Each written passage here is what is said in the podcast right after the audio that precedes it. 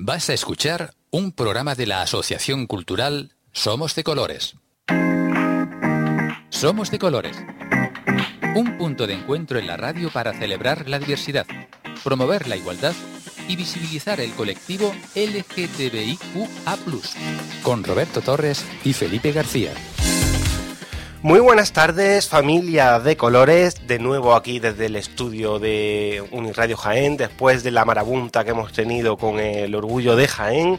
Saludamos a quienes sintonizan con nosotros desde Uniradio Jaén, la radio de la Universidad de Jaén, y a todas las personas que nos escuchan desde Radio Almaina Granada.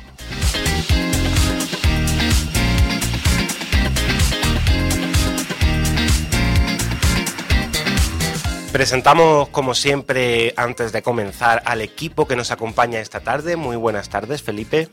Muy buenas tardes, Roberto.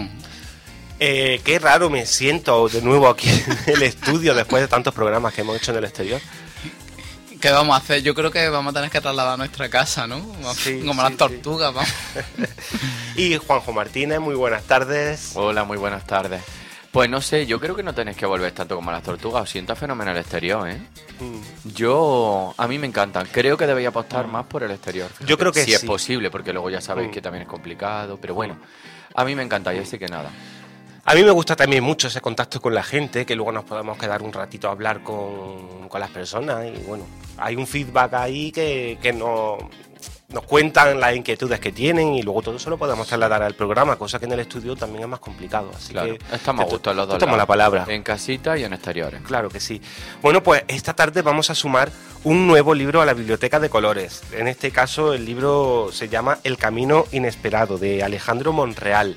Em, pero bueno, aprovechando la ocasión de que el programa va a ir sobre literatura, queremos recomendar una librería que hace poco abrió sus puertas en Granada. La librería se llama Les Otras Cosas. Eh, Felipe, el otro día, hace una semanilla... Eh, bueno, que casi nos traemos la librería. Sí, es que tenemos un problema con los libros. Sí. Pero que envidia. Enhorabuena mm, y sobre todo, bueno, mm, gracias a personas por apostar por librerías eh, diversas, con todo tipo de contenido, pero como no también, pues tan necesario como la diversidad LGTBIQA+. más y en una ciudad como Granada y ojalá lo pudiéramos tener en todas las ciudades y pueblos. Así que enhorabuena por ello. Aún así que la gente siga apostando por las librerías locales, que aquí tenemos una librería... Vamos, a mí no me paga ninguna, pero mi librería Metrópolis que no me la quiten. Eh, tenemos que decir que lees otras, otras cosas, es una librería LGTBIQ y feminista. Está muy bien y está en la calle San Isidro, vamos, en la plaza San Isidro número uno en, Granada. Y hombre, es que nosotros fuimos a posta porque estamos cansados pues de comprar libros por internet. Claro. Mm, o tener que esperar también a hacer la, la visita de rigor cada vez que subimos a Madrid a la librería Bercana, que nos gusta mucho, pero es que, claro, que nos hayan abierto una librería LGTB en Granada, pues es fantástico. Así que los, los y les oyentes de Granada que nos estén escuchando, pues ya sabéis hay que, ir a apoyar a las librerías, que es que es muy complicado hoy en día abrir una librería encima LGTBIQA más y bueno, de esto podemos también hablar con Alejandro, Alejandro Monreal, que ha autoeditado el libro y de lo complicado que es también hoy en día autoeditarse o, publicar un texto, así que también lo pues podemos ahora que nos cuente. hablar con él. Bueno, pues no nos vamos a entretener más esta, esta reseña, comenzamos el Somos de Colores. Somos de colores. Pues eso, hoy tenemos en el programa a Alejandro Monreal Landete, que nos presenta un coming of age eh, en el que a través de las vivencias de su protagonista, de Eloy, navegaremos por temas como el autodescubrimiento ¿no? de, de, la identidad y de la orientación sexual, la vida en el medio rural, algo muy importante y que siempre que podemos nos encanta hablar de ello, y de la diversidad funcional, que muy poco se habla de, este tema, también de la inmigración. Y es una novela que está ambientada en una aldea de Castilla-La Mancha, súper interesante. Muy buenas tardes, eh, Alejandro. Hola, buenas tardes. ¿Qué tal? ¿Cómo estás? Pues muy bien, muy contento de hablar con vosotros. Oye, eh, mm, hemos hablado de un coming of age, ¿qué es exactamente?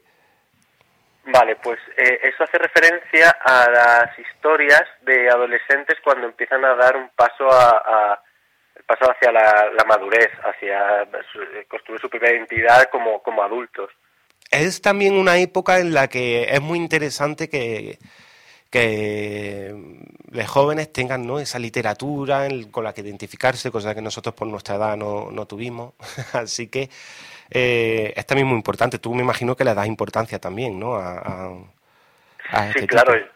Sí, sí, perdona, sí, sí. Eh, para mí es, es una de las eh, de, los motores que me impulsaron a, escribirlo fue el tema de qué tipo de, de lecturas yo no pude tener en su día y que me hubiera gustado tener, porque sí que es verdad que hay muchas historias, no tantas como deberían, pero hay historias, pero siempre suelen ser marcadas por unos mismos patrones de personajes, que suele ser o el personaje desgraciado que mira la vida pensando, pues eso, que pase cuanto antes, o el personaje cómico que acompaña a, en cuanto a representación LGTB, me estoy refiriendo, el personaje cómico que acompaña al protagonista y que realmente, si lo quitas de la historia, la historia sigue funcionando, que puedes poner a ese personaje o puedes poner a, a un, los, los personajitos estos de Gru y funcionan igual. Entonces dices, ostras, yo quería un, hacer una historia que a mí me hubiera gustado leer el, cuando era adolescente y, y, que creo que podría gustar a, a los adolescentes de hoy y a los que fuimos adolescentes en, en pues eso, en, los 80, los 90. Hemos estado hablando antes de lo, de lo complicado que es, ¿verdad?, publicar. Eh, ¿Cómo ha sido tu caso? Porque has tenido que autopublicarla tú, la novela. Sí, sí, a ver, el, nombre además del Camino Inesperado podría haber sido El Camino Inesperado y Tortuoso. Porque, porque sí que es verdad que además que nació primero como, como guion de, de cine y bueno, también pues eso, se perdió eh, por una rotura en el disco duro y tuve que volver a rehacerlo y demás. Y empecé a moverlo, al final dije, bueno, quiero sacar esta historia sí o sí. Y es verdad que es muy complicado eh, conseguir dinero para, para producir una película porque requiere mucha inversión. Entonces finalmente dije, bueno, yo quiero sacar esa historia, si en el camino resulta que, se, que alguien se interesa y porque el guion escrito está, entonces en este caso fue a la inversa, fue del guion pasarlo a novela y empecé a moverlo por editoriales. Y es verdad que algunas, las más grandes, obviamente tienen un banco de, autores enorme y para que a ti tú le llame la atención, pues tienes que ser algo, eh, yo que sé, una persona importante o que tienes muchos seguidores en redes o que pues has presentado un concurso y has ganado pues como un premio Tusquet o alguna cosa así o premio Planeta, pero normalmente ganan ya escritores que ya son conocidos, nunca gana un novel nada de así. Entonces, eh, claro, yo esas puertas prácticamente las tenía cerradas. Y sí que es verdad que lancé notas editoriales, pero sí que algunas me contestaron afirmativamente y no acababa de cuadrarme mucho las, las condiciones.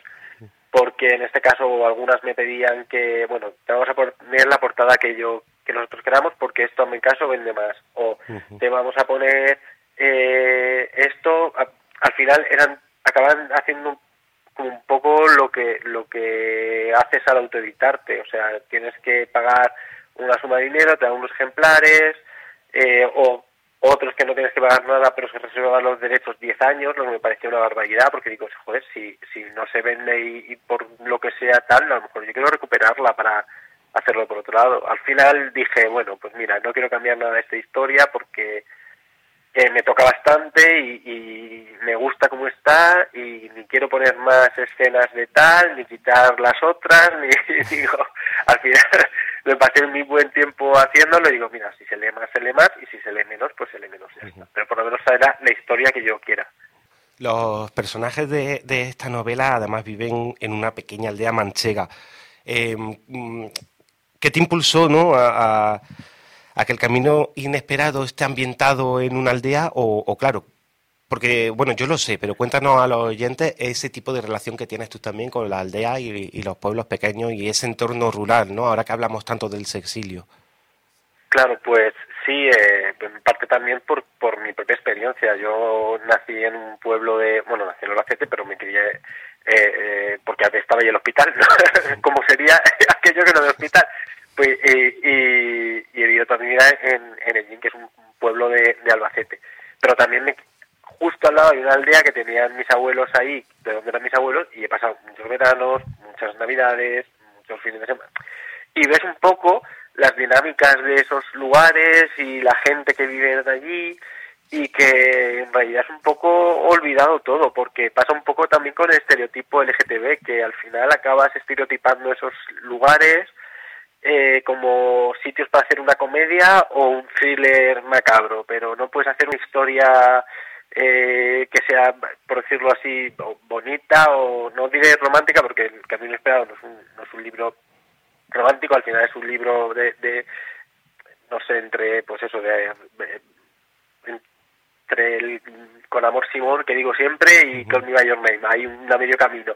es como si los personajes de uno se metieran en el mundo de otro. Y, y, nada, y es verdad que también todas las, las historias que yo he leído, que he visto, casi todas, eh, pasan en, en Madrid, Barcelona, Valencia, Roma, y, o sea, en, ciudades enormes que dices, ostras, pero es que en sitios que no son ciudades tan grandes también pasan cosas y, les pasan cosas a, a, las personas LGTB y existen y no tiene por qué ser tampoco ni una comedia, ni un thriller, ni, y entonces por eso decidí hacerlo ahí, porque era un poco que había como un vacío de, de, historias.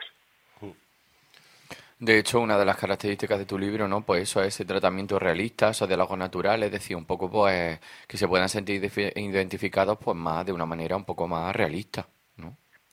Claro, sí, o sea, yo intentaba huir también de, pues de, de a ver, a mí me gusta mucho el género, el fantástico, el, la ciencia ficción, la fantasía, pero en este caso eh, lo que quería era hacer una historia que partiera del realismo, intentar conseguir los diálogos más naturales posibles, las situaciones más realistas posibles, porque sí que está bien, o sea, yo soy, yo me veo cualquier cosa que pase por una pantalla me la veo, libros me veo lo que lo que me echen, pero es verdad que estoy cansado de ver eh, adolescencias que no son reales, porque eso también genera frustración en, los adolescentes, o sea, te ponen, por ejemplo, digo muchas veces élite, no porque tenga nada en contra de esta, pero es verdad como para mí es el ejemplo de, de, de, de adolescencias que no existen. O sea, ¿quién, se ha, ¿quién ha estado en un instituto así? Además, ya te lo están diciendo, élite, o sea, es un instituto que está solo la creen de la creen social, no sé qué, qué, es eso, el 0,0 0,1% de la sociedad, lo que,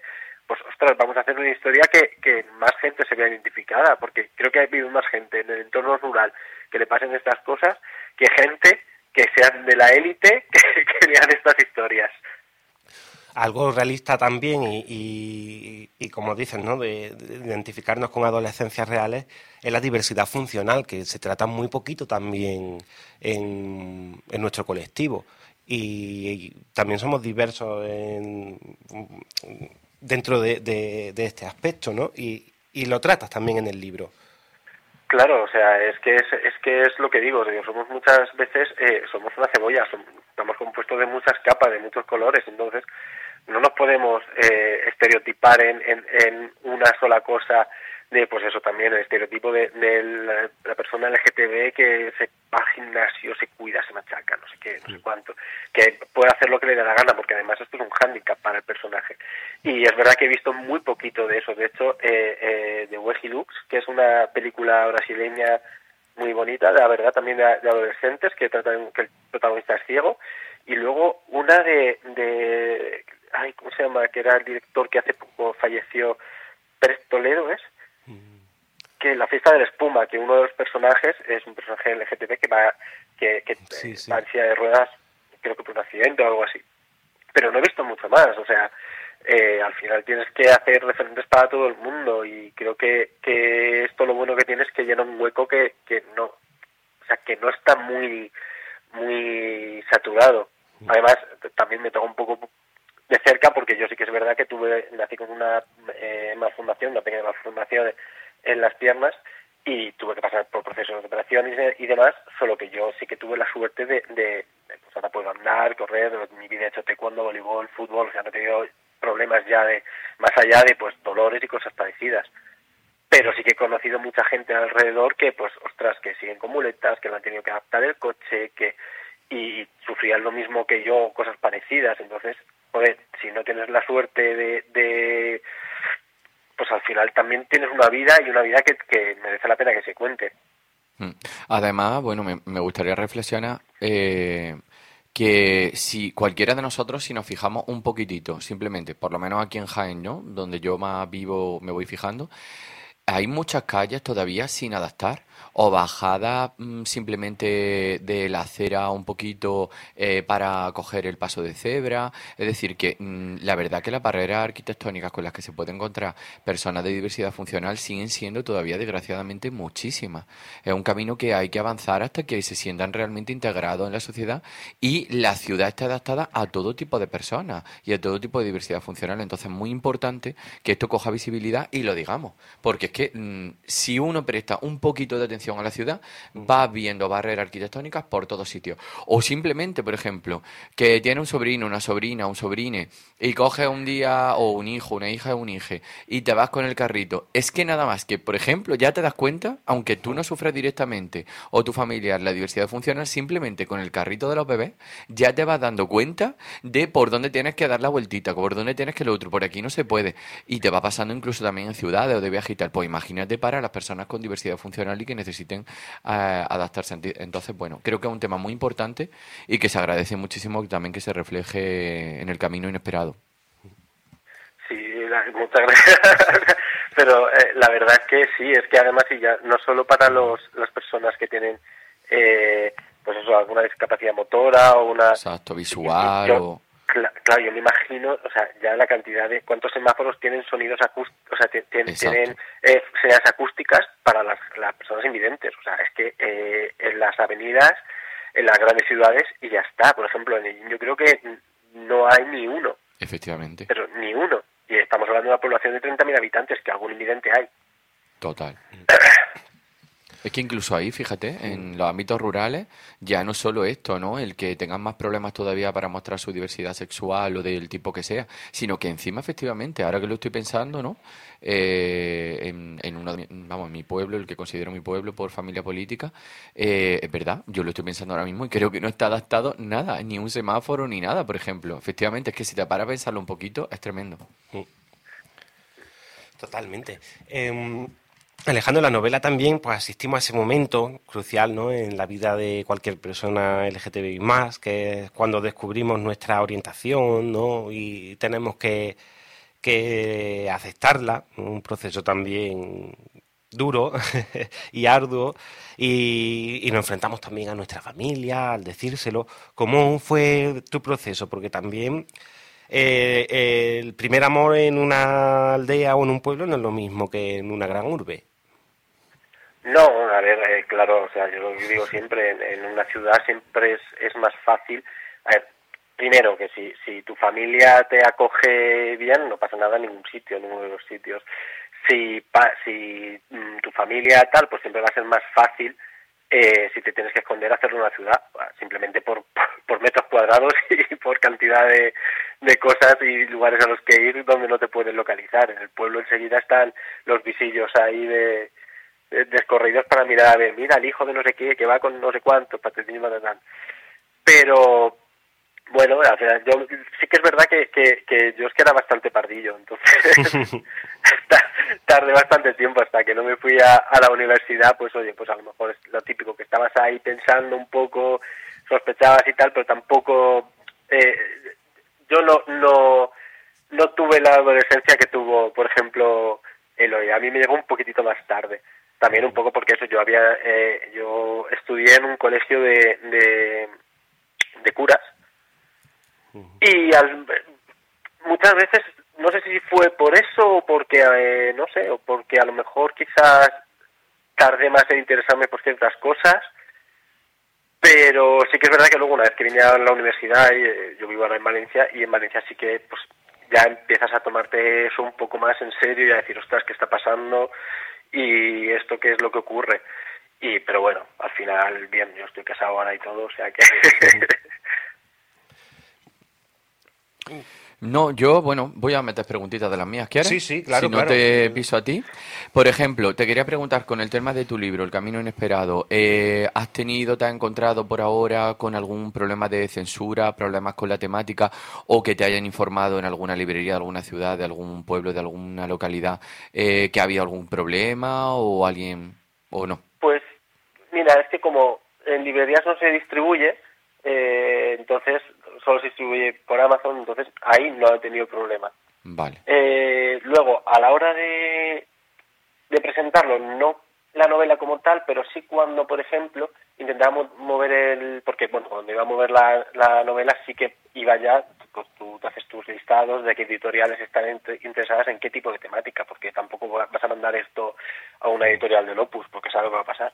pero, pero sí que es verdad que las productoras, cuando le preguntabas a alguien que conocías de un productor o tal, y dices, eh, bueno, tengo un guion, tal, sabe- a ver si me puedes aconsejar a quién se puede enviar, y me decían, claro, pues envíaselo al Almodóvar, así, ¿sabes? Como si la única persona que hiciera películas, primero, como si fuera la única persona, segundo, como si me fuera a mirar a mí, ¿sabes? Lo que, lo que le digo yo a este señor, que ya... y dices, pero, eh, no sé, en, por ejemplo, en, en los países del norte de Europa, hay mucho cine de este de, de esta de hecho es casi un género. Entonces, pues eh, Dinamarca, Suecia, Noruega, Finlandia, Islandia, Islandia, que son, eh, tienen la misma población que puede tener Jaén o Albacete, en provincias. Y dices, ¿cómo es posible que esta gente haga esta producción de cine y aquí lo mandas y dices, no, envíaselo a este a ver si a lo mejor... Ya, es Como- que- A ver, es yo un lo poco veo... raro. Sí, no raro, es que yo le veo una falta de respeto y de educación, porque eh, eh, precisamente lo que están haciendo es como encasillando las temáticas. Es decir, como que parece que ahí o con otras personas eso no puede entrar y que entre solo las personas que sean más progresistas o que hayan sido tipo como lo que lo que estás comentando, ¿no? De Almodóvar. Entonces, ahí mismo ya es una manera de, bueno, de rechazo social, de, hombre, no podemos a lo mejor ponerle decir esto es LGTBI fóbico, pero o sí, no sé, es una manera también de, de censurar, en fin. Claro, es, es, un- es una censura, yo creo, a través del estereotipo, porque te dicen, no, Claro. si, esta, si esta historia no es así, pues Almodóvar ya ¿verdad? que él tiene su tal, pues si no es esto, aquí pues no se puede hacer, o, si no, o sea, no sé, no tiene nada que ver que eso, nada que ver con eso. Hay muy pocas películas LGTB que se hagan aquí, pero, pero poquísimas. O sea, además, de unos años a esta parte, no sé por qué. Justo cuando, cuando parece que hay mayor número de... O sea, como una apertura de mentes. Es verdad que sí que se han hecho muchas series, Series, sí. que algunas ya se, se han- han cancelado. Entonces, este, eh, me estoy acordando de una de, de Netflix que salía, ay, ¿cómo se llamaba? Que eran de los chicos, que era así como una serie muy naif de, de pues, de dos chicos que se conocían en Barcelona y ya en una nueva temporada, ocho capítulos. Sma- Smile. Smile, Smile, ¿la han cancelado Smile, ya? Sí, sí, sí, Sí, está sí. cancelado. No me lo diga, me acabo de enterar. Pues tuvo un exitazo, ¿eh? Claro, que además es una manera de, de- ponerte pues el, el- choque de los de conceptos del LGTB, del mundo LGTB, de, diferentes puntos de vista, como, claro, la gente se quejaba porque decía, es que por un lado casillas no sé qué, no, se, se ve todo lo que es de unos que son más abiertos, otros que son más cerrados, otros que están más reprimidos, otros que están- lo viven con plena tal, eh, se ve todo un poco, no es eh, ponerte personajes de, de no sé, pues eso, estereotipados de eh, pues ahora tienen que actuar de esta manera, si no, no me vale. Es como si no está enfermo, no lo avisas o, o no es el malo de la película, no me pongas un personaje gay o, o lesbiana o tal, porque no me pega. Con, eh, ¿Sabes? Eso sí me lo han llegado a decir, de, de bueno, pero ¿por qué haces este personaje cuando hago, his- yo estuve guion y hacía historias? Y era, pero no hace falta que sea gay, digo, pero tampoco hace falta que sea hetero. Claro. Quiero decir, que, mire, no, pero es que ya tiene bastante. Dice, ya tiene bastante. Digo, coño, digo que es bastante. ¿eh? Ya tiene bastante. ya tiene bastante. Hubo aquí una, una charla que dio en, en una especie de orgullo que suena a bóveda que hacen aquí en Jaén y que además que este año está incluido dentro de, de la programación cultural y formativa del Orgullo de Jaén 2023, LGTBIQA+. Y vino Valeria Vega y dijo precisamente, fue una de las cosas que, que comentó, dice, nos deben miles y miles y miles de horas de, televisión, de radio, de medios audiovisuales en general. O sea, no digáis, es que me hace gracia, ¿no? Porque es que últimamente os escucho mucho con el tema del feminismo, con el tema de la mujer, o precisamente con la diversidad LGTBIQ es que, que está muy bien que sí que igualdad a gente de esta que ya sabemos por dónde va cojeando, aunque no sean palamos cojos, y, y, empiezan a decir, pero es que no tan forzado, vamos a ver, no tan forzado, es que no es forzado, es que por lo menos dejarnos, mostrarlo, ya parece que por mostrarlo un pelín más o por eso, ya es que forzado, no forzado, no, es que por lo menos, mm, vamos, si nos dejaran llegar a, al 50% ya sería, vamos, de representación, imagínate, ¿no? Y me quedé con aquella frase, y es que es verdad, nos deben tantas, tantas, tantas horas de, de visibilidad, de opciones, vamos a ver, pues por favor. Además, yo ahí te voy a hacer una pequeña anotación. Me encantan tus anotaciones. Que sean además eh, visibilidades y que sean algo como una patología. Una cosa negativa. O que, claro, exacto, que sean mm, personajes que, que, mm, que, eso, que no estén este, estereotipados, que Claro, como el hoy, por ejemplo. Exacto, que nos veamos un poco mm, no reflejados en esos personajes, que no sea, yo qué sé. Claro. Claro, eh, eh, y hace poco me, llamaron, además que dije, ostras, me, sentí o sea, honrado porque no me veo yo dando charlas de nada, pero me llamaron para, para dar una charla en AMGIL, y que es una asociación para padres y, y madres con, con hijos LGTB y Q+, y, y claro, eh, era de para hablar un poco de, que, que tenía pues ahora de, pues, mi mundo de, de, audiovisual y demás. Y ahí les conté una anécdota cuando estudiaba eh, guion que un, guionista que es súper famoso ha trabajado que era profesor mío y ha trabajado en Hollywood ha trabajado en, en películas europeas en producciones europeas él era él es chileno entonces nos, nos puso un ejemplo dice mira y, y a partir de ese ejemplo ya se entiende muy bien el tipo de, de o sea cómo se, la industria tiende a estereotipar todo, y, pero esto sobre todo. Y es que dice, a ver, un padre le regala a un hijo una camiseta de fútbol y dice, y, claro, el hijo la coge y se pone el número del revés. Dice, ¿qué, ¿qué le pasa al hijo? Esa fue una pregunta que hizo a clase. Yo estaba ahí en clase y digo, pues, no sé, pues, no sé, tendrá porque una camiseta, todo el mundo sabe lo que es para o sea, pues, y dice, y uno salta uno y dice, el chico es gay. Y claro, me quedo mirando, digo, ostras, espérate a ver cómo, cómo enlaza esto, digo, porque me he perdido algo en, el, y claro, como no ha visto nunca, no le gusta el fútbol, se ha puesto, digo, pero vamos a ver, yo estaba pensando, digo, pero vamos a ver, si yo me veo todos los, antes, ahora ya me, tiene un poco aburrido, pero si me veo los partidos todos los sábados de fútbol, que ¿cómo que no le gusta? Por, por, ahora no me puede gustar el fútbol, o tengo que saber de ser gay, ¿qué hago? Una de las dos tengo que elegir. Y claro, y, lo tenían como un ejemplo. Si hacen eso en todas las, las producciones que hacen, pues al final te, generan unas imágenes de, de, lo que es ser una persona LGTB que no se corresponde con la realidad. Que dice, pues, ¿cuánta gente? No sé, es como si dices, si eres trans, como me decía una chica que, pues eso, que hizo la transición, y, cuando era adolescente y tal, pues estaba en transición, y dice, claro, es que están asustados mis padres porque resulta que no quieren que yo eh, trabaje en un espectáculo. Ahora es tatuadora, ¿sabes? No tiene nada que ver, pero, pero dices, pues si trabajas bien y porque tú quieras y lo haces, perfecto. Digo, pero no tiene por qué trabajar solo en esto. O, primero que no es malo y segundo que, que puedes hacer lo que te dé la gana, como si te quieres poner a investigar eh, soluciones químicas para hacer, yo qué sé, ¿sabes? Sí, sí, sí, total. Pero parece que como el referente es lo que ves ahí y tiene que ser así, pues solo te queda esa salida. Claro. Bueno, es que estamos llenos de estereotipos, de clichés, yo qué sé, pues las mujeres parece que tiene que ser más los cuidados, sanidad, educación, es decir, es como todo y por eso se está intentando pues, hacer campañas de, pues, de la mujer en la ciencia, la niña en la ciencia, pues todo este tipo de cosas, efectivamente. Es que ahí es donde tenemos que llegar, a que la diversidad no tiene que ir, la diversidad sexual o del tipo que sea, no tiene por qué ir con un tipo de personalidad o de gusto. Es que eso ya... Pero sí, nos va a costar, nos va a costar, Alejandro. Bueno, yo creo que poco a poco ya. Poco a poco, y con libros como el tuyo, pues nada, hay ese camino inesperado, descubriendo caminos inesperados. Pues sí, hay un tema que no nos, vamos, que se nos está acabando la temporada y no hemos podido tratar.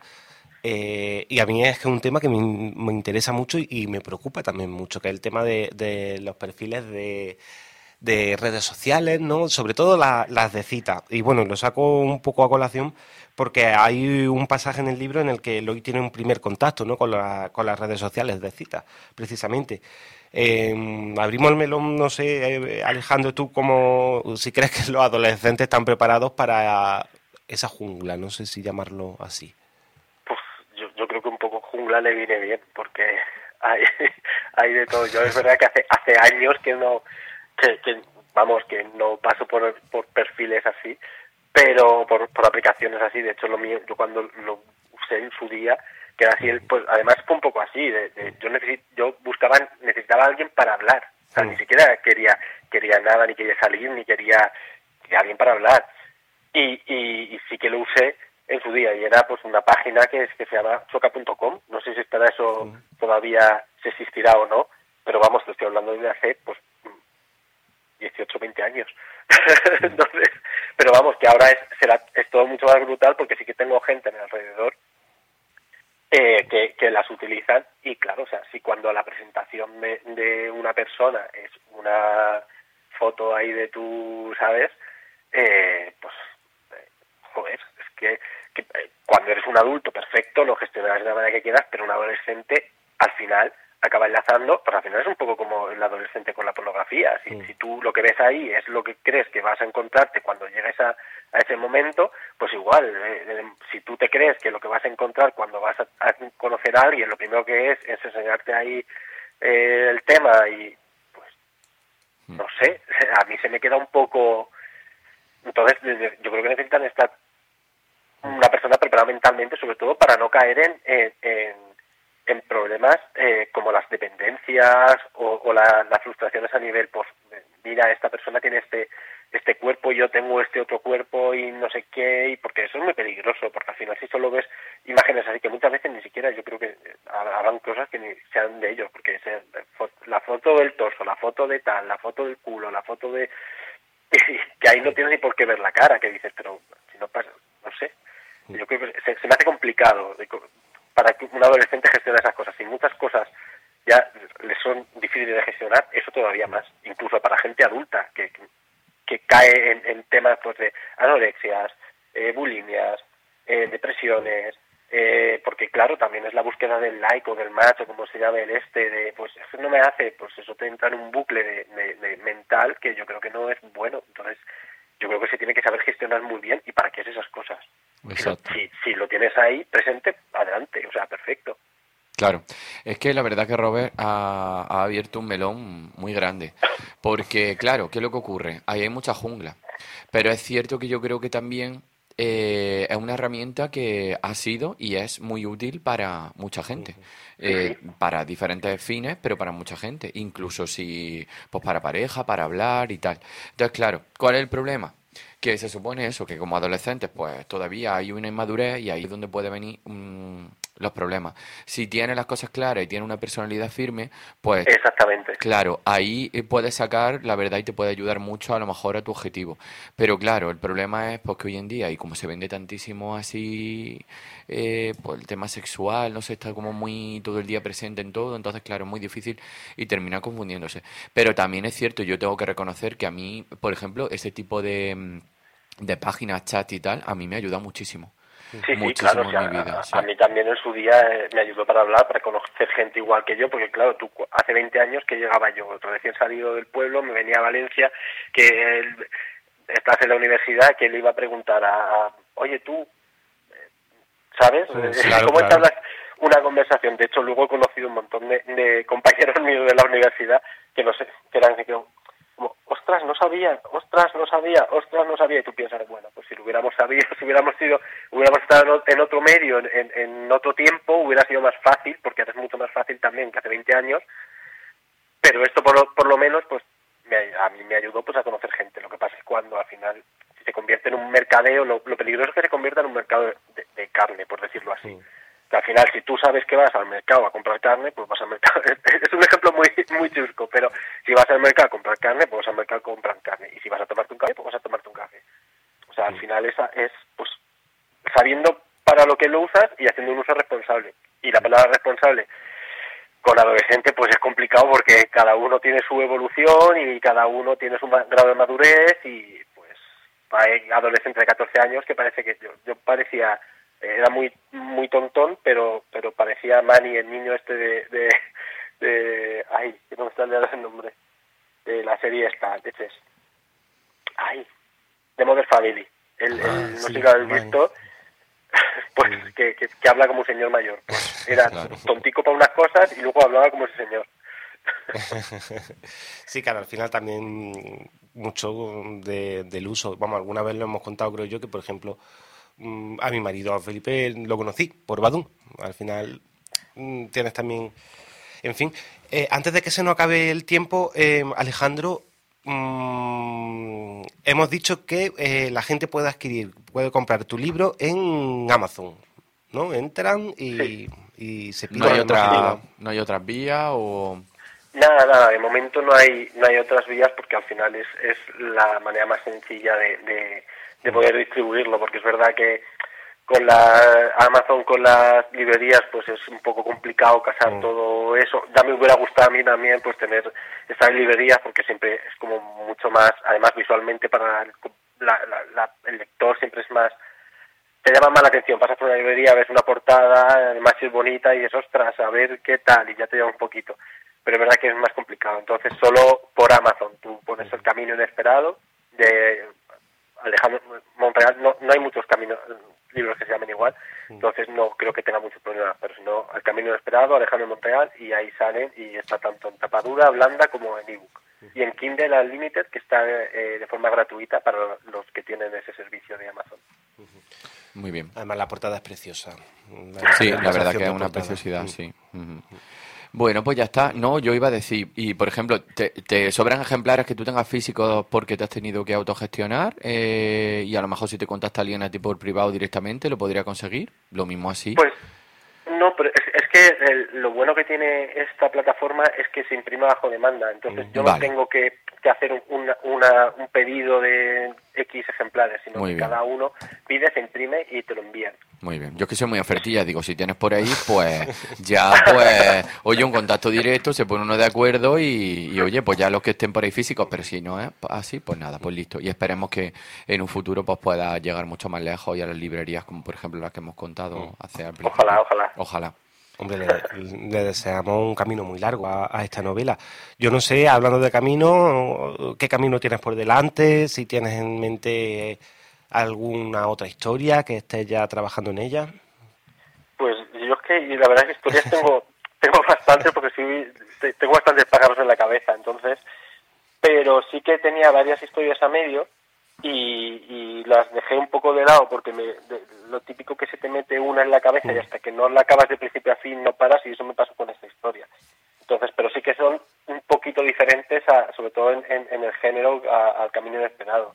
Eh, casi todas pues van por el tema del thriller, la fantasía, y aunque sí que tienen personajes eh, de, de pues, LGTB y no están metidos ahí ni con cazador ni con nada, como dice, están porque tienen que estar, punto. y, intentando sacar un poquito de, tiempo para, para acabar de desarrollarlas y a ver si les puedo dar un poco de vida. Claro.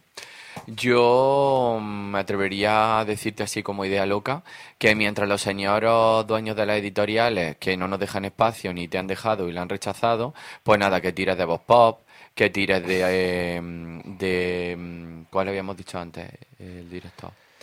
Eh, de, bueno, también de Abril Zamora, que por cierto va a ser la pregonera del orgullo LGTBIQA más este año en Jaén.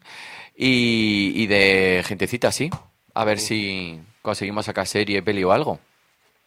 Pues estaría genial. la verdad, ¿para qué te voy a decir? Pues nada, mientras vamos sustituyendo a esos señores, pues nada, vamos a intentar ir tirando por otros caminos. Pues sí. Eh, ¿Dónde te pueden encontrar en redes sociales, Alejandro?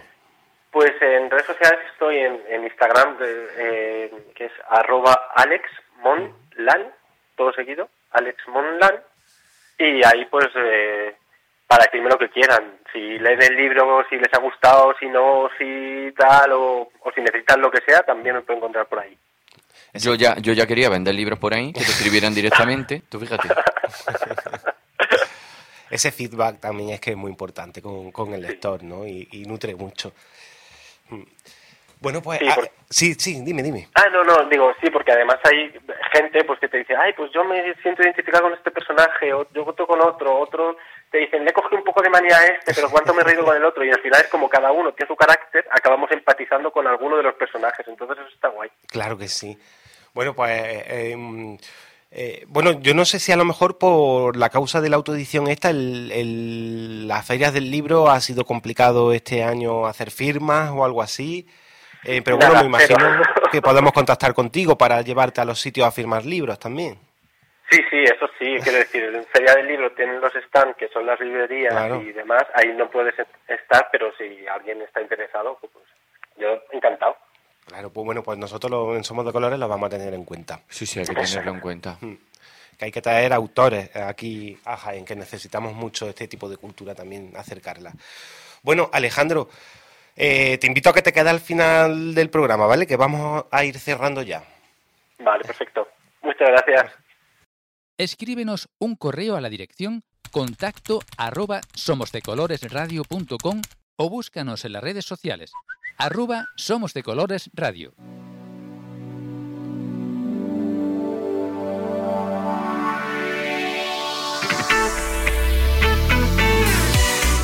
Bueno, Juanjo, madre mía, cómo pasa, cómo, cómo se nos pasa el rato aquí en el Bueno, se programa. pasa. Qué y- pasada. Y, con gente como Alejandro y, y vosotros que, que da gusto. Y con tantos colores, como no. Claro que sí. Bueno, pues ya sabéis que eh, el programa, eh, ahora cuando termine la emisión en Uniradio Jaén y en Radio Almaina Granada, estará en Evox, Spotify, Apple Podcast, todas las plataformas digitales. Eh, también El Camino Inesperado, tenemos una entrevista por escrito a Alejandro Monreal en www.somosdecolores.radio.com y por supuesto estamos en Facebook, Instagram y Twitter, arroba Somos de Colores Radio. Muchas gracias, Felipe. Muchas gracias, Roberto. Gracias, Juanjo, también. Muchísimas gracias por estos espacios y por la visibilidad que dais. Gracias, Pau, que está aquí, que ha llegado al, al estudio. Dinos algo, por favor. Hola a todos, ¿qué tal? Buena tarde. Buena tarde, aquí estoy, aquí estoy, hoy en la sombra. Bueno, pues, y muchísimas gracias, Alejandro, de verdad, por habernos atendido esta tarde. Muchísimas gracias a vosotros por darme este, este trocito de espacio para poder hablar un poco.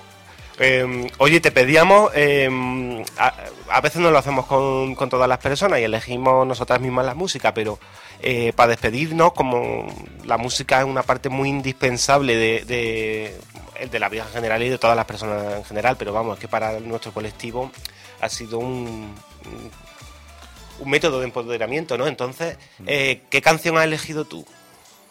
Pues te mm, he decidido al final la de First Time Hikisa Boy. Mm, Muy bien. Porque son canciones que ha utilizado también una canción que ha, que ha estado presente, ¿no? Me imagino durante tu proceso de escritura. Exactamente, durante la escritura utilicé muchas canciones, entonces esa fue una de las que de las que utilicé para inspirarme un poco según qué escena. Pues nos quedamos escuchándola, nos volvemos a encontrar aquí en la radio en siete días. Vivid con mucho orgullo y que nadie borre vuestros, Vuestros colores. colores.